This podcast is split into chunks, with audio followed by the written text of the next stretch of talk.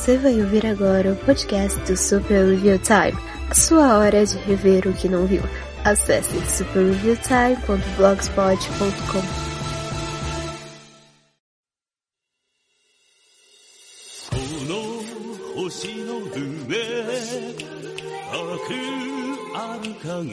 Olá e sejam bem-vindos a mais um podcast do Super Review Time. Eu sou o Capan Katsuragi, apresentando mais um Capan Comenta. E um, como é que vocês estão? Como é que vocês têm passado a semana? Né? Ah, no, no nosso último podcast a gente falou muito sobre Disney. E nesse a gente fala muito mais sobre Disney. É. Eu não sei vocês, vocês se incomodam, porque às vezes eu, eu sinto que, que tá só na mesma tecla e tal, no mesmo assunto, mesmo tipo de assunto. Às vezes me incomoda, porque uh, eu gosto de falar outras coisas, eu gosto de falar Tokusatsu, mas é meio, meio, que o período, né? Eu tô vendo muita coisa sobre isso, eu tô pesquisando, eu, tô, eu comecei hoje a produção da, uh, da nova parte da retrospectiva da Walt Disney, né? Uh, o T-Walt, que vai se chamar O Legado de T-Walt. Eu comecei hoje a fazer, então uh, eu tô bem pesquisando muito sobre isso, porque também é um assunto que me fascina. Mas, mas eu prometo que eu vou tentar é, variar mais no, no, blog. Eu tô fazendo a, a, resenha de Pokémon 2000 finalmente e eu tenho planos para resenha de Oz, maravilhosa resenha de Oz, né? Mas enquanto isso, vamos vamos falar mais de Disney, né, nesse podcast, porque temos assuntos interessantes. Nosso primeiro bloco vai falar sobre uma teoria de Enrolados e Frozen, ligando as duas, os dois filmes, né? Ah, não é minha teoria, mas eu tenho um, um pouco a falar a mais sobre isso. É, e no segundo bloco a gente vai falar sobre a Disneyland, né, sobre um projeto de unir duas rides, duas histórias de rides, de atrações é, em uma área, né? Unir as duas atrações em uma área e como isso poderia moldar o futuro uh, dos filmes live action da Walt Disney Pictures. Tudo isso a gente vai falar logo depois da vinheta.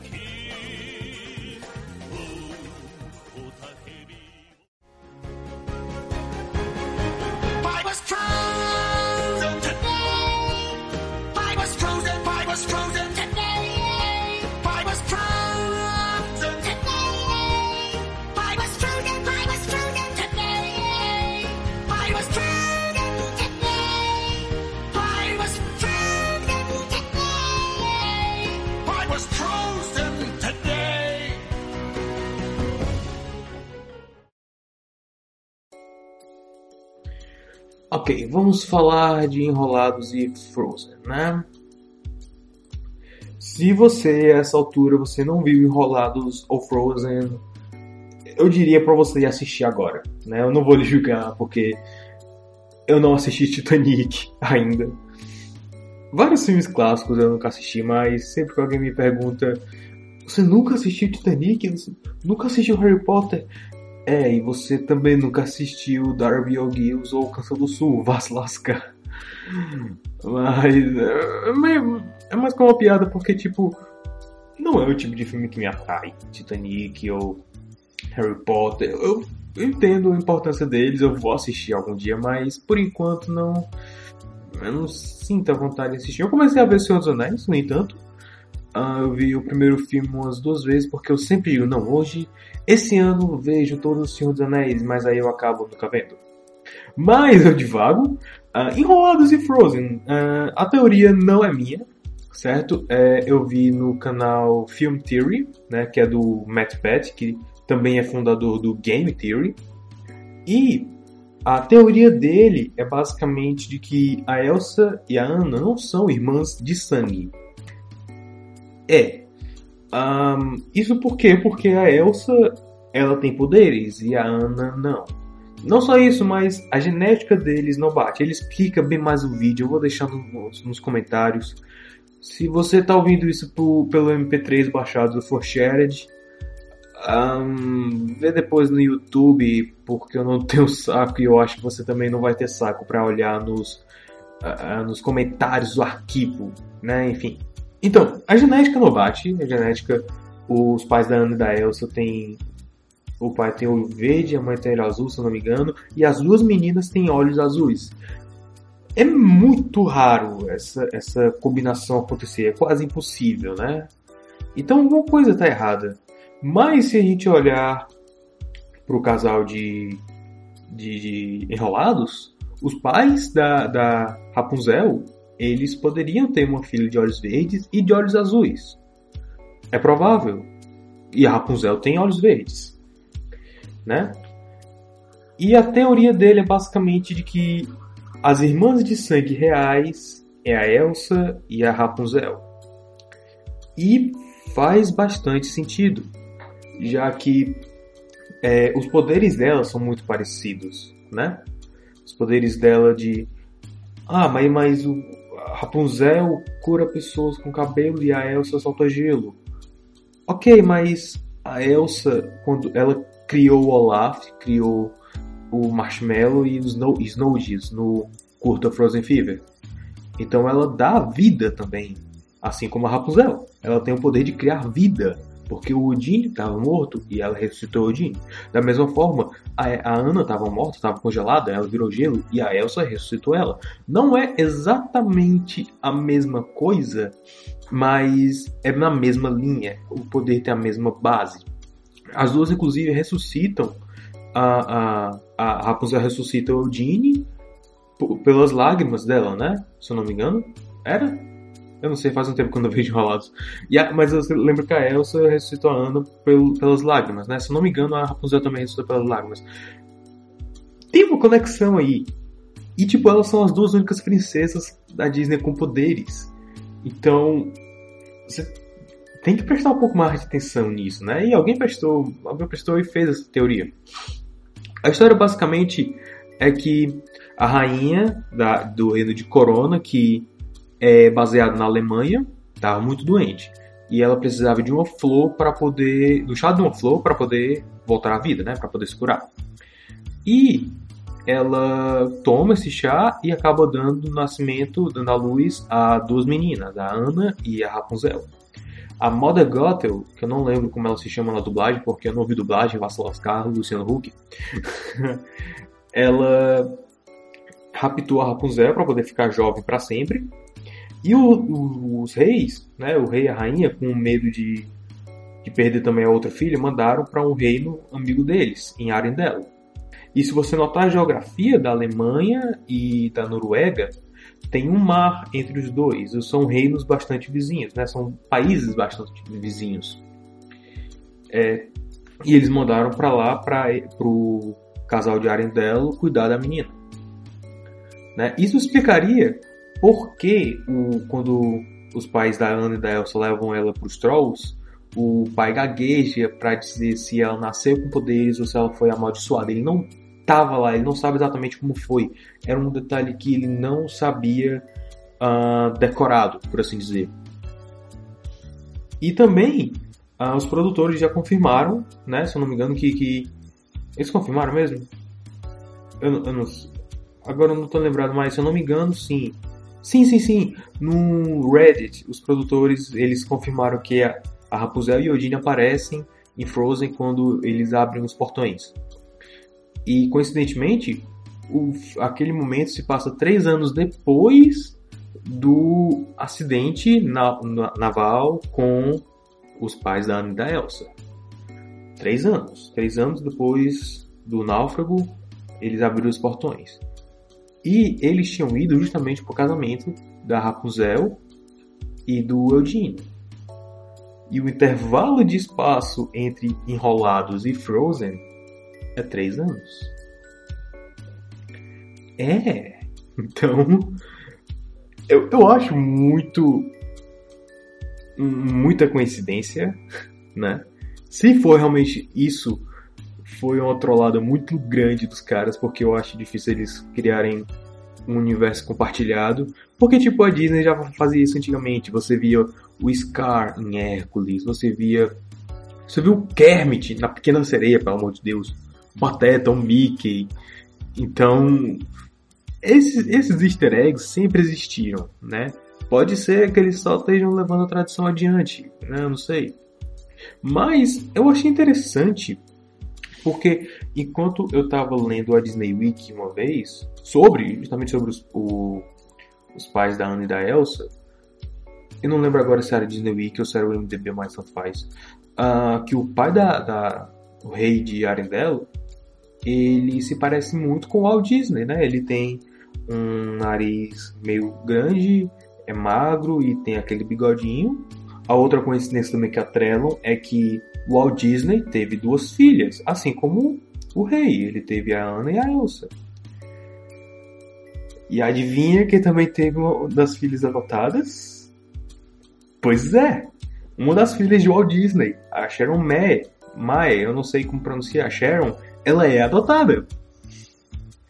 Então, se tudo isso for verdade, que a gente ainda vai ter que ver Frozen 2, né? Se tudo isso realmente for verdade, eu espero muito que a Rapunzel apareça nos pós-créditos dizendo você acha que é a única princesa? Bam, param, pam, pam, pam, pam. Eu não sei a música dos Vingadores. É, essa, essa piada não foi pra lugar nenhum agora. Ai, ai. Mas ok, esse primeiro bloco foi bem rápido mesmo, só para mostrar isso, só para deixar registrado esses detalhes, certo? Se você quiser ouvir, ver o vídeo todo, vê o vídeo do Matchpad, porque ele explica muito melhor, de uma forma bem mais é, detalhada. É mais interessante, né? Se você entende inglês, é bem bom. Se você não entende, passe a entender. Use os vídeos dele para aprender. Sério, eu, eu comecei a melhorar inglês só vendo vídeo de YouTube mesmo, especialmente dele e do Angry Video Game Nerd, porque ele fala um pouco mais devagar, é mais fácil entender do que, sei lá, o Nostalgia Crítica.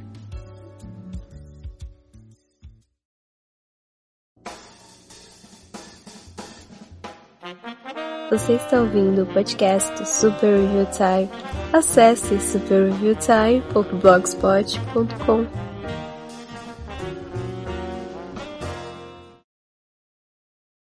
When the cryptos creak and the tombstones quake, ghosts run out for swinging way. Happy haunts materialize. And begin to vocalize. Grim ghosts come out to socialize.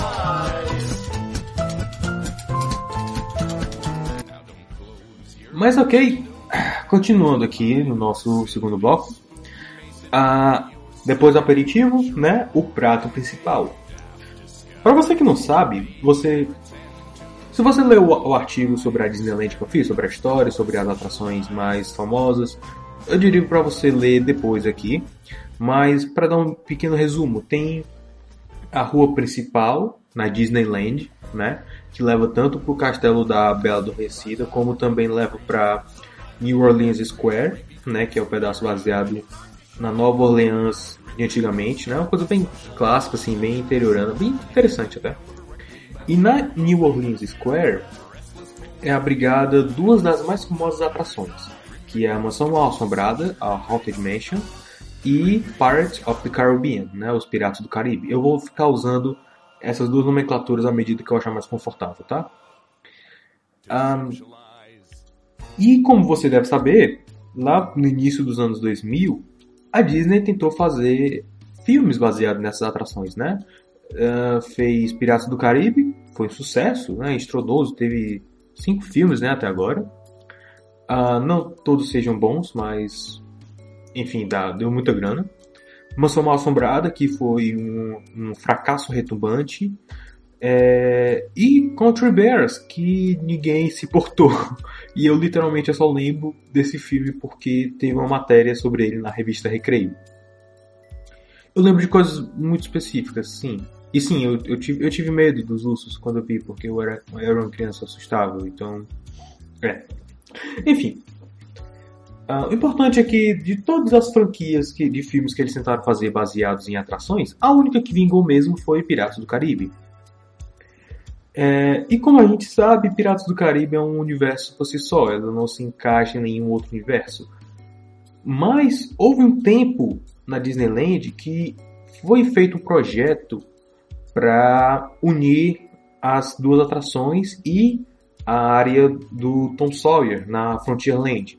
Né? Frontierland que é a área mais histórica, que fala sobre é, cowboys, sobre os desbravadores, sobre é, é, como é que é o nome que eles dão? Os pioneiros, né? Sobre índios, Davy Crockett e blá blá blá.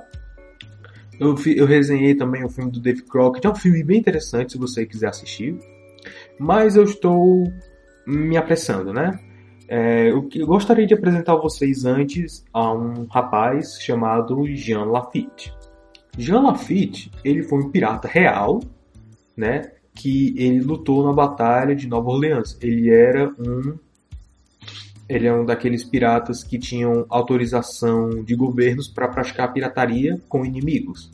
Né? Se eu não me engano, o nome que eles dão é Bucaneiro ou, ou... Tinha outro nome que eles não era comissário? Não, era. Deixa eu, deixa eu olhar aqui.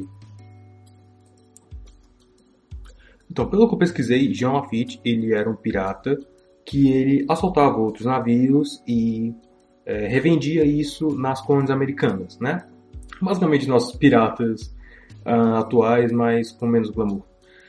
Enfim, Jean Lafitte aparece em várias partes da Disneyland. Especificamente, uh, tem uma âncora na New Orleans Square com uma placa indicando que aquela âncora pertenceu a Jean Lafitte, né? Porque ele era ele era uma figura proeminente na história de Nova Orleans, né? Ele participou da Guerra de Nova Orleans, que também é contado no filme, filme The Buccaneer de 1958, se não me engano, que é um remake de um filme de 1938. Eu tenho quase certeza que eu errei as datas, mas vocês pesquisam no Google vocês acham. The Buccaneer, nome do filme. O remake é bem bom, ele toma algumas liberdades, né, para tornar a história mais interessante, talvez até menos polêmica do que ela seria, mas eu divago. Enfim, essa âncora tá na Disneyland desde o primeiro dia. E provavelmente ela entrou meio que subliminarmente na mente de Ed Soto, que trabalhou na Disneyland, na Imagineering, justamente nesse projeto. Porque o que aconteceu? Para você ir para ilha Tom Sawyer, você tinha que pegar uma balsa para poder é, chegar lá, né? E esse processo era, era caro, né? Não estava dando o retorno que o parque gostaria de ter. Qual foi o projeto dele? O projeto dele era de ter uma passagem secreta de, da Haunted Mansion para uma catacumba. Né? Essa catacumba ia dar para Piratas do Caribe e também para hum, Tom Sawyer. É, eu quase esqueci o nome. Uh, Piratas do Caribe é interessante também porque você entra lá na fila, né? Você sai da fila, você entra naquela naquela parte para entrar nos barcos para ir para a atração em si. E se você olhar lá para cima, tem uma placa escrita Lafitte's Landing, né, que é, é literalmente o porto de Lafitte. Né, a tradução livre é o porto de Lafitte. Então, ele, tá, ele faria esse túnel por debaixo do parque, né? Para poder economizar e levar mais gente sem necessidade de ter uma balsa. Quem quisesse pela balsa ia, quem quisesse ir por debaixo ia. E aí você sair na área do Tom Sawyer ia ter ah, no Fort Wilderness, se não me engano. Deixa eu ver aqui, que eu anotei aqui. Pra vocês terem uma noção de como tanta coisa que tem. Normalmente eu faço tipo meia página com 5, 6 tópicos que não passa de uma linha. Agora tem duas páginas com 3, 4 linhas. Então. uh, sim, o, túnel que ia sair na ilha, ele ia dar para um canto que teria atrações para crianças. Teria um jogo de, de, de atirar de canhões, teria um lugar que serviria é, sucos com aqueles pozinhos que você coloca na boca e aqueles pozinhos de pirulito, eu não lembro como eles chamavam aqui, que você coloca o pirulito no pó, você bota na boca e começa a explodir na sua cabeça, sabe? Pronto, teria isso nos sucos que eu não sei se seria interessante para tomar, mas eu, ter, eu com muita curiosidade de provar agora. Ah, teoricamente seria baseado no, na pólvora dos chineses, mas eu ainda não sei como relacionar isso com Frontierland, porque me parece meio, sei lá, parece meio estranho, mas enfim. Então, o Ed, à medida que ele ia estudando mais sobre Jean Lafitte, ele ia descobrindo essas relações, ele ia fazendo sketches e até inclusive ele postou no Twitter dele há algum tempo que a ideia era fazer um túmulo, fazer um mausoléu pro Jean Lafitte e desse mausoléu você ia para catacumba, né, que seria baseado nas catacumbas que ele viu em Paris. Atualmente tem uma pequena entrada, né, já fechado com tijolos, com a data 1764. Essa seria, uh, até onde eu sei, foi o mais próximo de fazerem realmente essa entrada para as catacumbas subterrâneas, né? Catacumba subterrânea é um pleonasmo, enfim, dane é, mas o projeto nunca foi para frente porque provavelmente ia ser muito custoso e também teria alguns problemas. Porque, por exemplo, você vai para Mansão Mal Assombrada, você está atrás de algum tipo de experiência, né? Você vai para Piratas do Caribe, você quer outro tipo de experiência. Quando você começa a ligar as coisas assim nas rides, começa a perder um pouco daquele brilho, daquele charme original. Ao menos eu acho, tipo, beleza. Uma coisa é ter a ride, que deu origem ao filme, e o filme agora inspira também a ride na Piratas do Caribe de Xangai, ou é de Hong Kong, agora não estou lembrado, já, já foi feita do zero com referências aos filmes. Agora, na Piratas do Caribe, nos outros parques, tem o Jack Sparrow. Enfim, beleza. Mas quando você começa a juntar demais essas coisas, não fica. Eh, fica, fica um cano meio frouxo, sabe? Mas uma coisa que eles fazem muito até hoje e que provavelmente foi baseado nessa ideia do Ed Soto de fazer um universo compartilhado das rides, mas que na verdade é, é mais a Disney reaproveitando é, objetos, né, props. Por exemplo, o Fort Wilderness, ele uma hora ele acabou. Antes o pessoal podia ir lá visitar e tal. Tinha lá o estátua do, do era o estátua animatrônica, agora eu não lembro do Andrew Jackson, né, que lutou do lado do Jean Lafitte, segundo algumas histórias. Uh, ele era o comandante na época, era general. E, e, o pessoal podia ir lá para ver e tal, mas depois de um tempo, como não deu tanto retorno, acabaram e eles retematizaram, retematizaram a área para ser Pirates Lair, né? Que é para pegar mais a onda na carona. Não, carona na onda dos Piratas do Caribe. Eu tô trocando essa palavra tudo já essa hora. Tô com fome. É. Uh, então, acabou o, o, o Fort Wilderness. O que raios eles foram fazer com, com as coisas? Mandou para as outras rides, horas. O uniforme e as botas do Andrew Jackson, eles foram parar na cena do Sótão da Haunted Mansion. Assim como a cadeira, a cadeira que o Andrew Jackson usou, ela aparecer, ela, ela tá hoje em Piratas do Caribe, na cena final do Jack Sparrow se despedindo dos visitantes e tal, é a mesma cadeira. E o mesmo design da cadeira foi usado no filme de 2003 da Mansão Assombrada. São as, as cadeiras da sala de jantar. Então tem uma, uma relação muito forte, em teoria, né, entre de um universo compartilhado, mas na verdade são só easter eggs, é coisa que os fãs mais abilulados e sem vida social que ficam duas horas da manhã fazendo podcast sobre Disney ficam pesquisando e procurando, né? Também tem um quadro do Jean Lafitte na, na área do Solton, mas é, não, não, é bom o suficiente, assim, pra, pelo menos para mim não é uma conexão tão boa. Mas pode ter sido sim muito intencional, para falar a verdade. Eu, essa altura a gente não dá pra gente ter certeza quem fez aquilo, por que fez. Só rumores, né? Rumores que eu vi no blog Long Forgotten Haunted Mansion. Né? Lá nos comentários, o próprio Ed Souto apareceu lá para uh, ah, ajudar o debate, para nos dar novas informações. O que é muito bom, na verdade. Porque o próprio dono do blog também falou que tinha alguém lá que conhecia a história, mas que não estava mais nativa, enfim. E o filme de 2003, ele também nos traz uma história de fundo, onde William Grace, ele era um pirata, amigo de Lafitte. Lafitte, é, tem as duas pronúncias, enfim.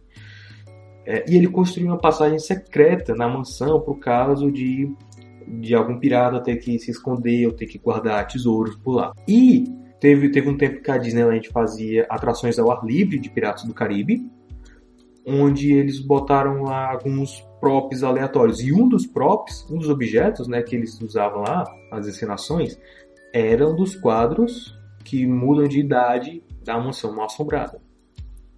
E sim, é mais reutilização de prop do que qualquer coisa, né? Uh, eles podem fazer isso intencionalmente para atiçar os fãs? Podem, mas o motivo principal é reutilizar props. Tipo o órgão da, da cena do baile na Mansão Assombrada, é o mesmo órgão de 20 mil léguas submarinas, né? Que o Capitão Nemo tocava. Então, é, é, essa história, na verdade, seria um, um episódio do Red Cannon, né, do Canhão de Cabeça, que eu só fiz um episódio é, é, te, criando a teoria que ligava Power Rangers, Doctor Who e o Mágico de Oz. Mas, à medida que eu fui pesquisando, eu vi que esse era um negócio muito bem documentado já. Tanto é que o blog, o post do blog sobre isso que eu li, do Long Forgotten, é de 2010. e ele foi atualizado esse ano. Então, é, é um negócio bem de conhecimento comum, eu não tenho muito o que adicionar. Agora, quando eu pesquisava sobre isso, eu não deixava de lembrar que vai ter um novo filme de Haunted Mansion. E é disso que a gente vai falar no próximo bloco.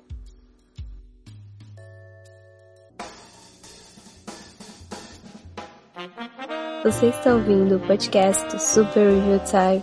Acesse superreviewtime.blogspot.com.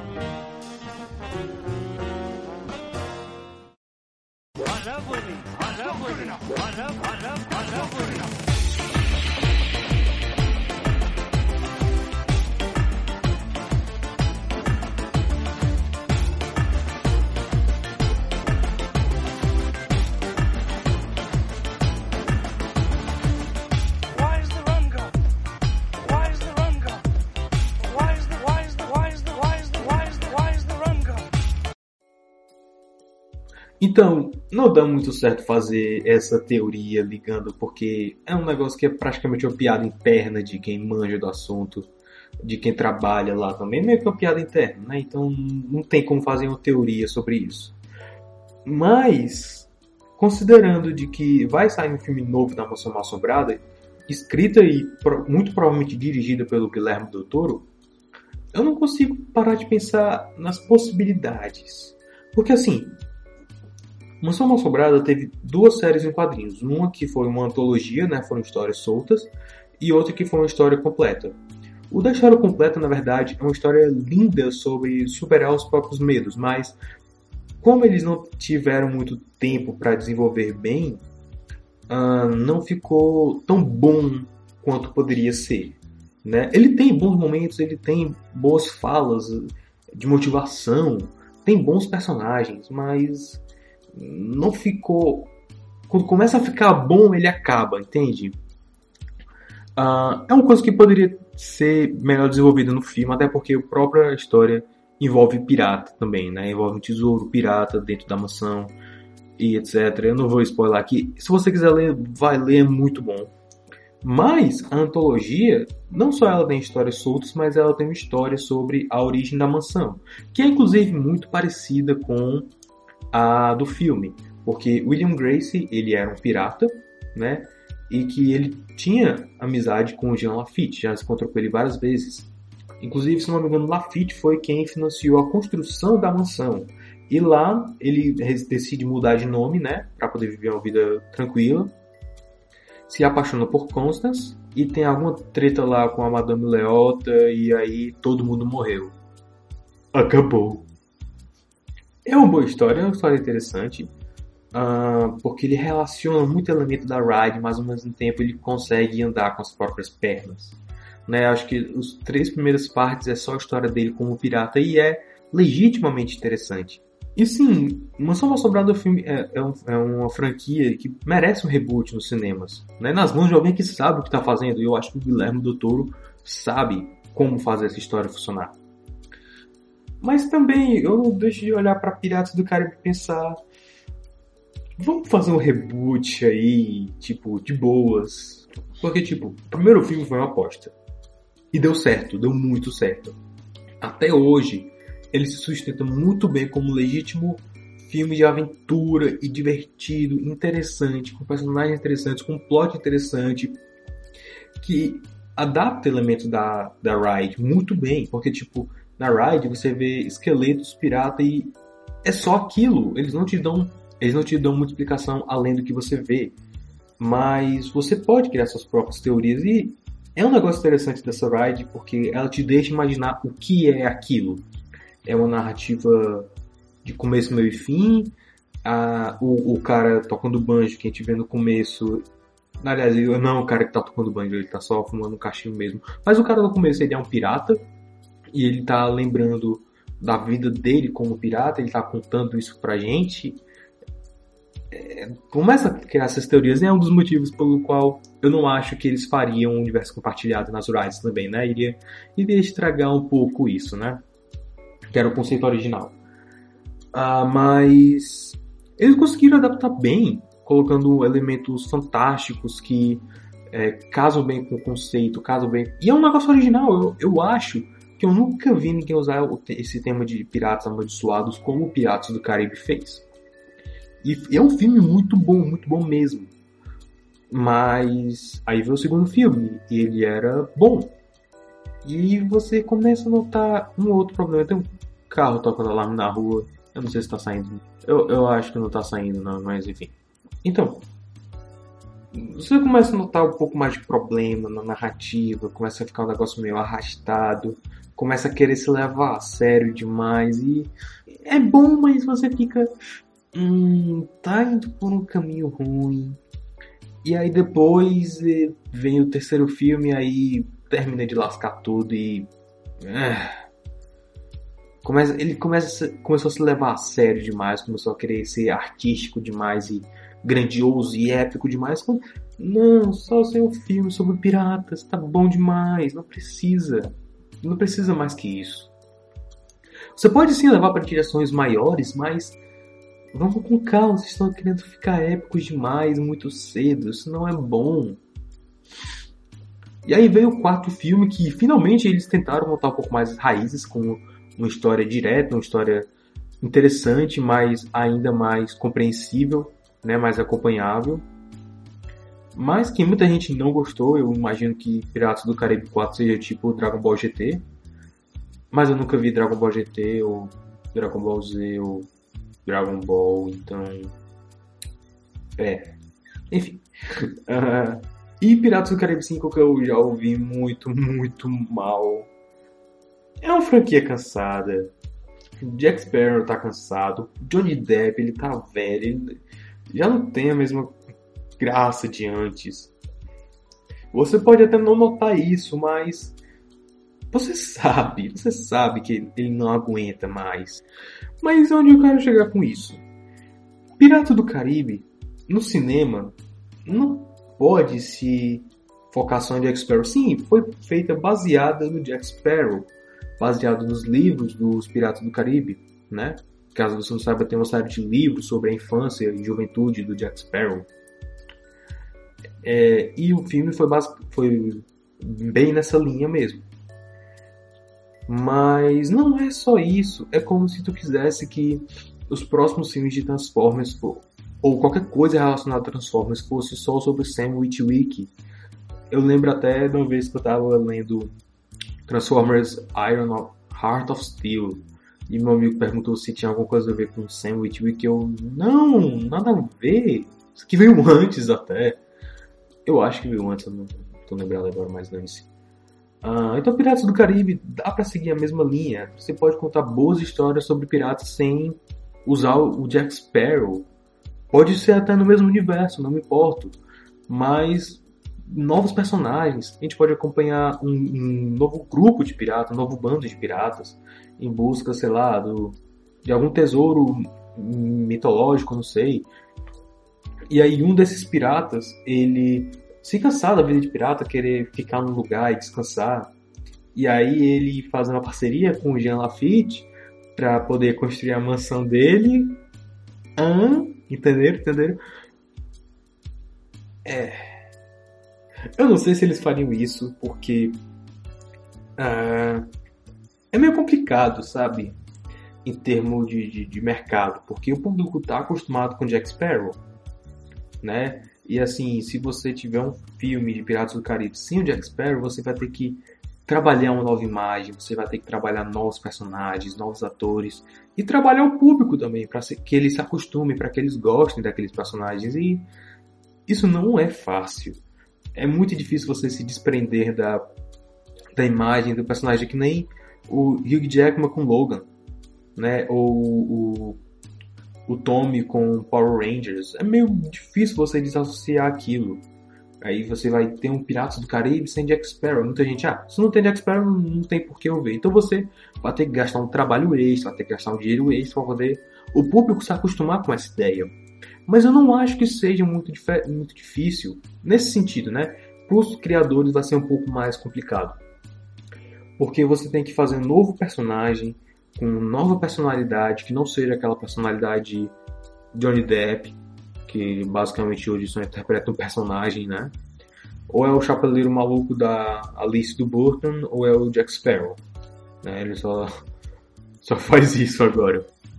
Mas é, aí você tem que fazer novos personagens, ter que fazer novas histórias, podendo ser até, sei lá, fazer um admirador do Jack Sparrow, para fazer logo link, para poder fazer como aquela, aquela passada de bastão, que é uma coisa que Caça Fantasmas não fez, que foi um erro gravíssimo. Uh, quando você faz uma mudança assim de franquia, né, de, ou de série mesmo, o Super Sentai faz isso todo ano, é uma coisa interessante você ter o, os personagens antigos passando a tocha para outros personagens, para os novos personagens, como se fosse um selo de garantia, como se fosse também cria até aquela, aquele sentimento de, família mesmo. Uma nova geração de personagens está por vir e uh, vocês agora estão na mãos deles. Então, mas nós confiamos neles, então vocês também deveriam confiar. Cria esse sentimento mais de familiaridade. Então, se o personagem novo ele fosse o admirador de X-Sparrow, faria mais sentido e seria até identificável para o público, porque o público também é um admirador de Jack Sparrow, né? O problema seria se você levasse isso muito longe e tentasse fazer ele um Kylo Ren da vida, né? Porque o Kylo Ren, ele é um admirador do Darth Vader, mas não só isso, ele quer ser o Darth Vader. E os produtores foram muito inteligentes de colocar uma personalidade própria nele ao mesmo tempo que ele tenta ser o Darth Vader, né? Então teria que ter uma coisa nesse sentido também para esses novos personagens. E seria muito interessante, seria. Eu adoraria ver novas histórias relacionadas a Piratas do Caribe e talvez relacionado esse filme a Haunted Dimension. E é, eu pensei agora, o universo compartilhado agora tá tão na moda que seria mais interessante ainda se eles fizessem o contrário disso, né? Ao invés de fazer o universo compartilhado, eles só jogassem referências mesmo, né? Sei lá, bota, bota cadeira. Bota a cadeira que apareceu no, no, Haunted Mansion, no filme, coloca lá de alguma forma. Só no background mesmo. Uh, bota no escritório do, do capitão. Ou, ou é, sei lá, coloca. Coloca um pirata, tipo um pirata figurante. É, a equipe pirata principal vai ter que enfrentar outros piratas, e aí um desses piratas, que assim, ele não chama muito a atenção, mas ele é engraçadinho e tal, ele meio que conquista o público. E aí, no filme da Haunted Mansion, ele aparece lá como figurante. É, é, só, é só isso. É só isso que eu quero. Para mim é o suficiente.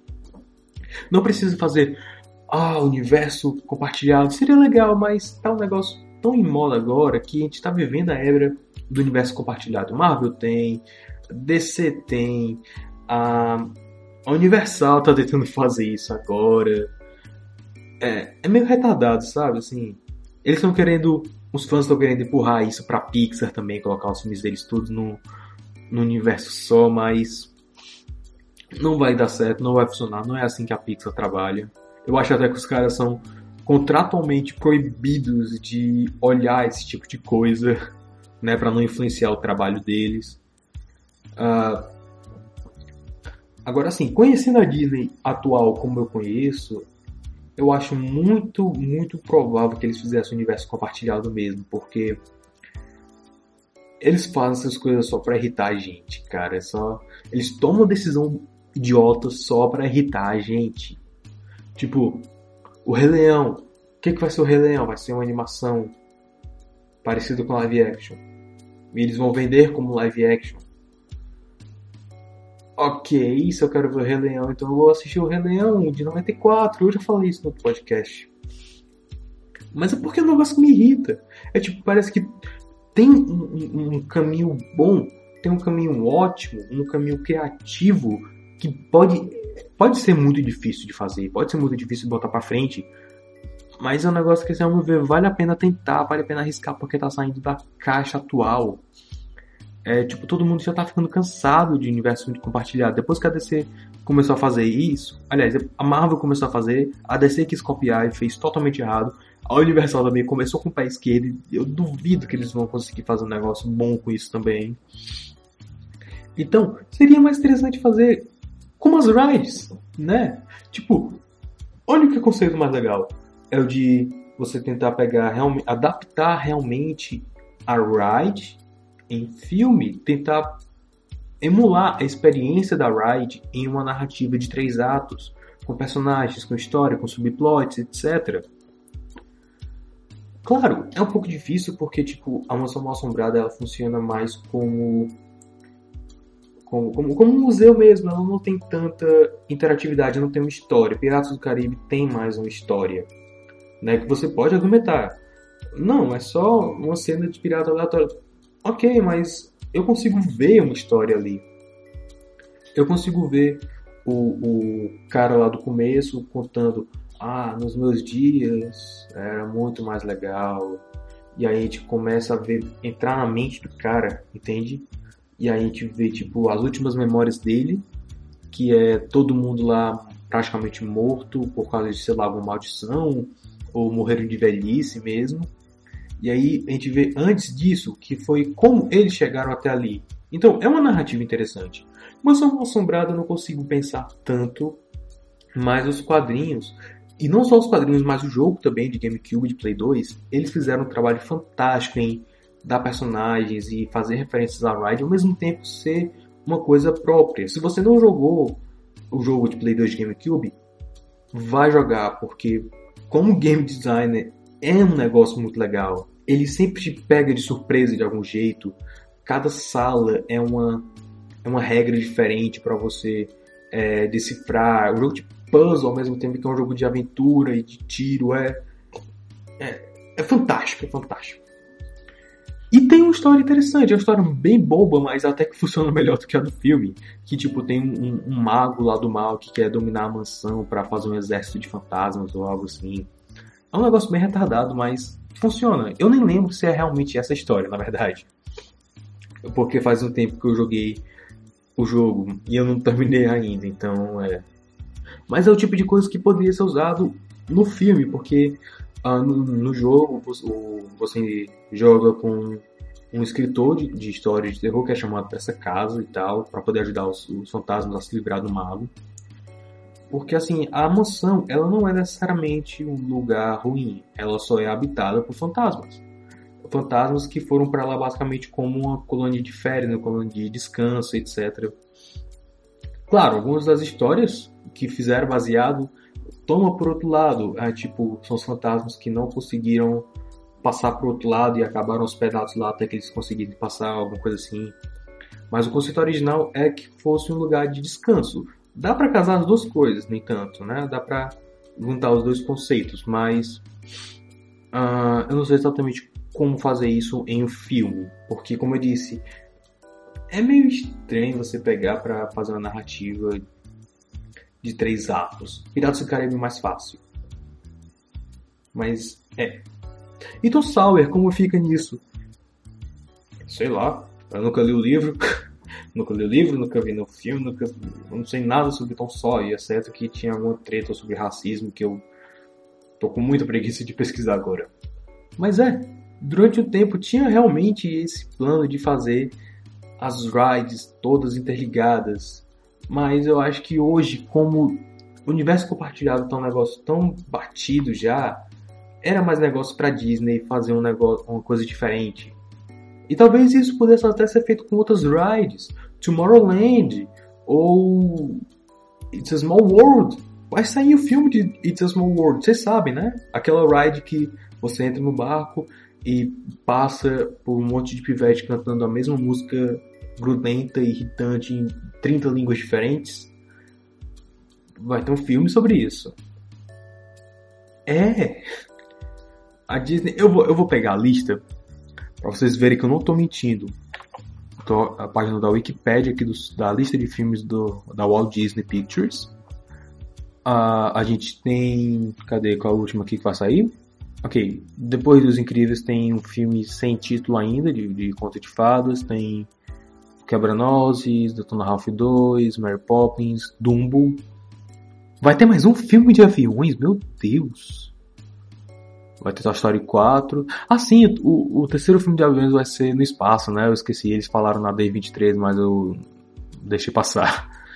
Uh, vai ter Frozen 2. Vai ter live action de Mulan, né? Em 2019. 2020 vai ter Gigantic.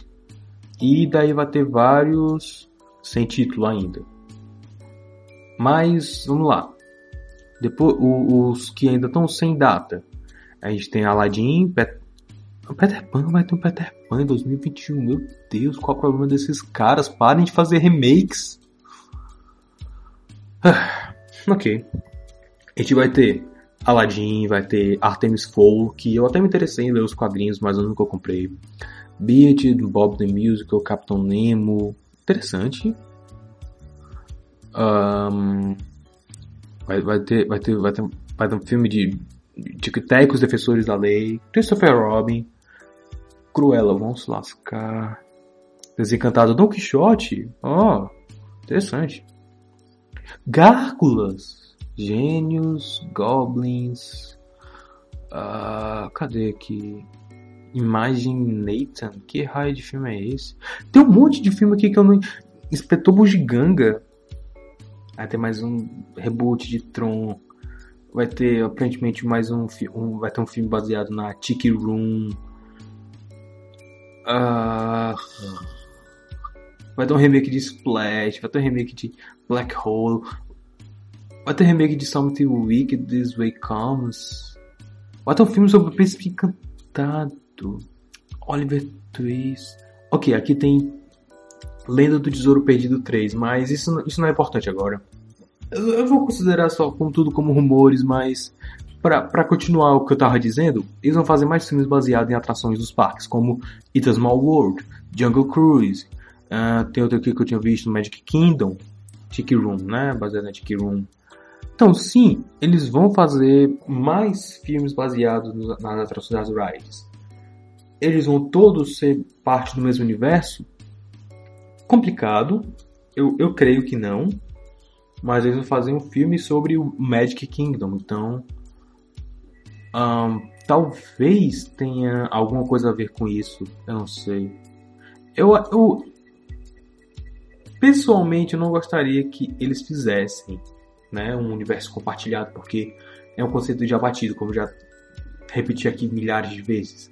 Mas conhecendo a Disney como eu conheço, eles muito provavelmente vão fazer isso porque dá mais dinheiro, porque chama mais atenção.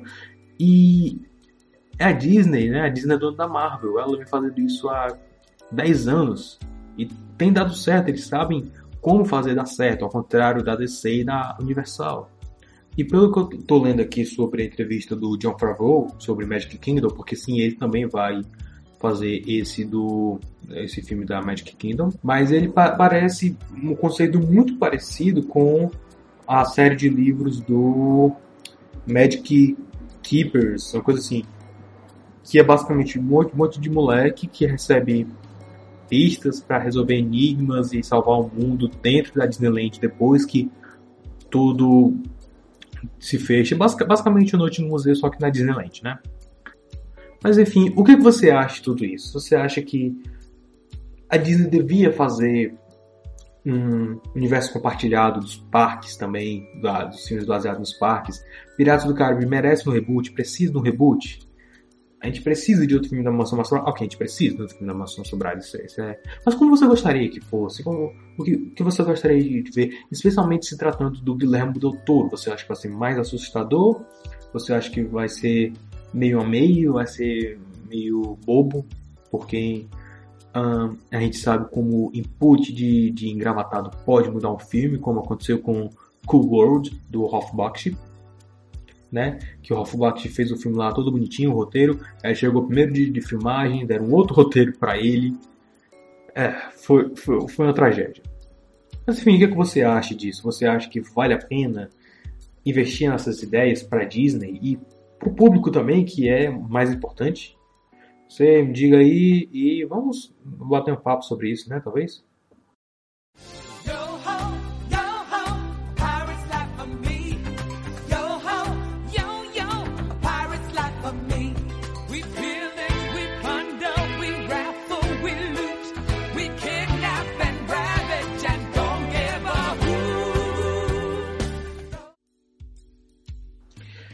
Então era isso que eu tinha para vocês hoje. Fiquem ligados na, nas, nos próximos dias, porque eu estou preparando as coisas muito interessantes para vocês.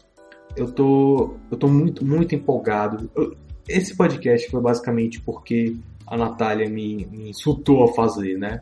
Eu, eu falando com ela, ah, é, é, eu tô começando assim, a criar uma teoria ligando Piratas do Caribe Haunted Mansion, porque tem vários pontos e blá blá blá, expliquei algumas coisas bem por cima. Ela me mandou um áudio, que é uma coisa que ela nunca faz. Ela me mandou um áudio, eu quero essa teoria na minha mesa, 5 minutos, eu... Vamos trabalhar! Eu adoro esse pessoal que, que me bota para fazer as coisas assim, sabe? Exceto quando vocês me mandam assistir o filme da Kéfera. Meu Deus! Uh, eu tô brincando, Se você tiver alguma sugestão de filme, por favor, me manda. Se você quiser contribuir com o nosso trabalho, manda a contribuição no Coffee, eu vou deixar o link na descrição. Se você quiser fazer as duas coisas, você pode ter certeza que eu vou olhar com muito mais carinho para sua oferta e para sua sugestão. Se você me der é 3 dólares, né? Acho que é o preço do, do coffee. Se você me der 3 dólares, ó, oh, recente esse filme, eu vou olhar para sua sugestão com tanto carinho, com tanto amor, querendo lhe abraçar. Muito provável que eu faça realmente. Uh, eu tô vendo aqui no meu computador, no meu monitor, eu coloco uns post-its para me lembrar das coisas. Tem tanta coisa ainda para fazer que eu não fiz ainda que eu tô empolgado para fazer, mas ah, começa a aparecer essas coisas e tal. Esse podcast é a segunda vez que eu tô, tô gravando. Eu gravei ontem e não deu certo. Ficou muito, muito baldeado. Eu tô regravando hoje, hoje de novo para ver se fica mais direitinho. Uh, então, é, essas coisas acabam tomando muito do meu tempo. Então, eu espero que vocês entendam, porque. Ok, eu vou dizer só, só uma das coisas aqui, que é os live actions de Death Note. Antes de sair o filme da Netflix, ou talvez até um pouco depois, eu vou resenhar todos os live actions de Death Note. Os três filmes principais, as três séries, eu vou resenhar tudo mas tudo no seu devido tempo. E sim, obviamente eu vou resenhar o filme da Netflix, né? Então, basicamente, isso era tudo por hoje. É... Obrigado por ter ouvido até aqui, ter aguentado eu, ficar falando sobre Disney esse tempo todo, porque às vezes é um negócio que eu me sinto muito preso, eu não gosto de me sentir, me sentir preso, né? Mas enfim, é isso e até a próxima e se cuidem.